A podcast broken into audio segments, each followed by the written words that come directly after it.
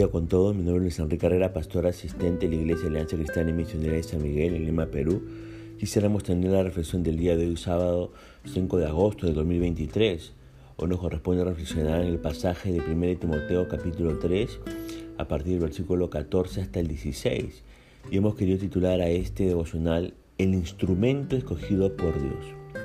Permítame leer los versículos 14 al 15 de 1 Timoteo 3, que dice así, Te escribo estas cosas esperando ir a ti pronto, pero en caso de que me tarde, te escribo para que sepas cómo debe conducirse uno en la casa de Dios, que es la iglesia de Dios vivo, columna y baluarte de la verdad. Vemos las indicaciones que Pablo ha dado a Timoteo con respecto a lo que sirven en la iglesia y tienen dos objetivos afianzar seguramente algunos aspectos, pero también dar a Timoteo la autoridad necesaria para corregir lo que deba ser corregido. ¿Por qué es tan importante que los líderes de la iglesia sean irreprensibles, honestos, sobrios, pacificadores, aptos para enseñar, cuidadosos de sus familias y todo lo que Pablo expresó en los pasajes anteriores? Bueno, en primer lugar, porque la iglesia es del Señor, somos su casa. La iglesia no es de los hombres, de ninguno, por importante que éste se sienta. Recordar esto tiene que siempre ponernos en perspectiva. Servimos al Señor, es su iglesia, es su pueblo, Él la compró, Él la salvó, Él la hace crecer. Pero en segundo lugar, eh, porque es importante que que todos los líderes sean de una tacha sin igual, como hemos visto en los pasajes anteriores, es porque la iglesia debe ser columna y baluarte o sostén de la verdad. Pablo describe aquí el papel que desempeña la iglesia con dos palabras dramáticas. La iglesia es la columna y la iglesia es la defensa, el sostén, el baluarte de la verdad. El gran motivo para la existencia de la iglesia es introducir la verdad de nuevo en un mundo saturado por el error y la fantasía. Un mundo que sigue ideas que son ilusorias, que se exhiben como si fueran el punto culminante del conocimiento y de la sabiduría. Vivimos en un mundo confuso, que se está volviendo cada vez más confuso. De hecho, si no se siente usted confuso, es porque no está usted pensando de una manera clara.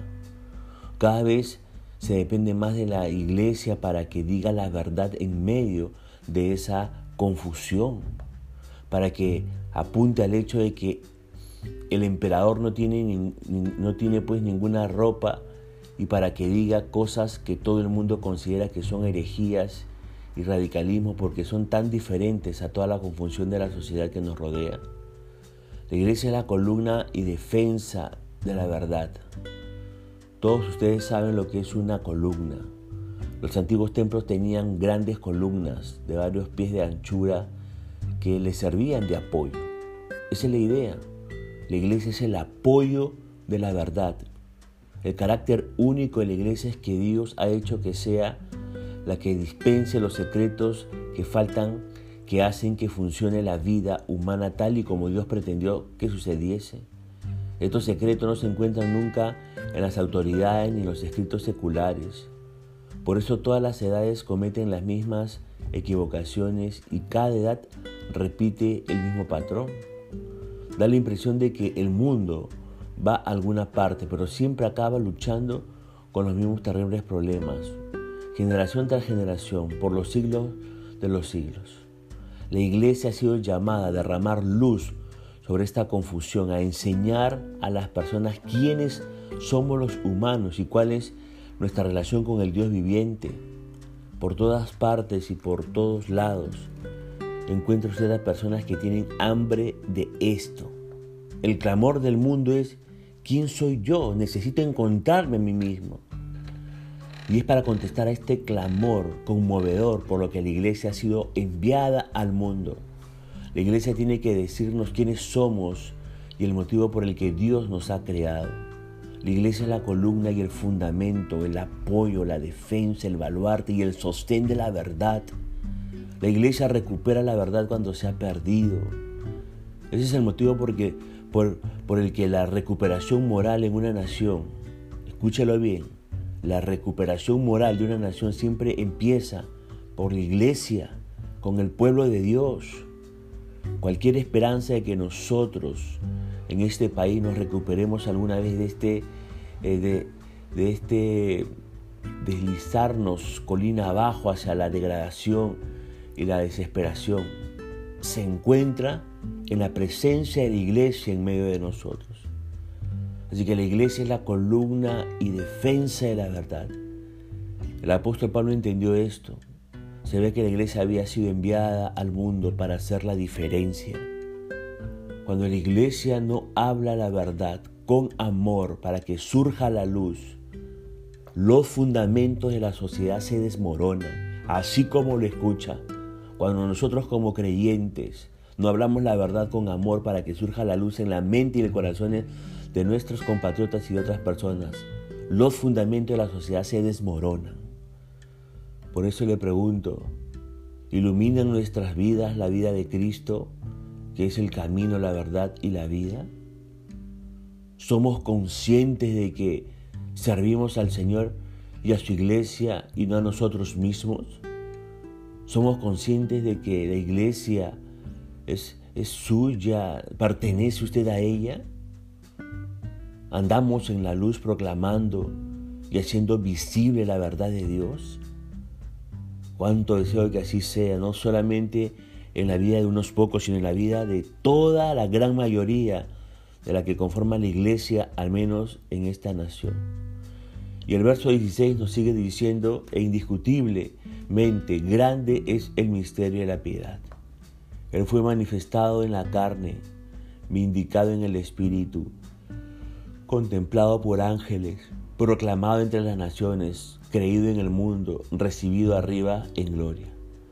Pablo cierra sus instrucciones diciendo que la iglesia es el sostén y la columna en la verdad, como vimos en los versos anteriores. ¿Qué verdad? El Evangelio. Lo que describe en lo que se piensa puede haber sido un himno de la iglesia, este versículo 16. Este es el misterio que nos ha revelado.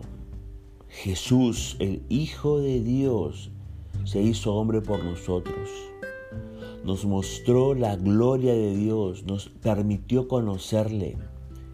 Jesús es quien murió y por el poder del Espíritu Santo resucitó, mostrando su victoria sobre la muerte y el pecado. Los ángeles y el mundo entero han sido alcanzados por su vida. Él reina, Él intercede por nosotros, Él está allí. Por eso le pregunto, ¿ha hablado usted hoy con Él? Con aquel que se encuentra a la diestra de Dios Padre, intercediendo por los que somos suyos. Le ha dicho que le ama con todo su corazón le ha agradecido por todo lo que ha hecho por usted y su familia, Él sigue salvando. Él vuelve. Eso es el Evangelio, la verdad que nos guía y sostiene.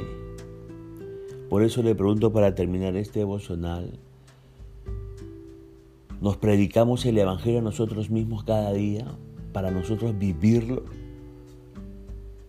¿Es Jesús el fundamento de nuestras vidas?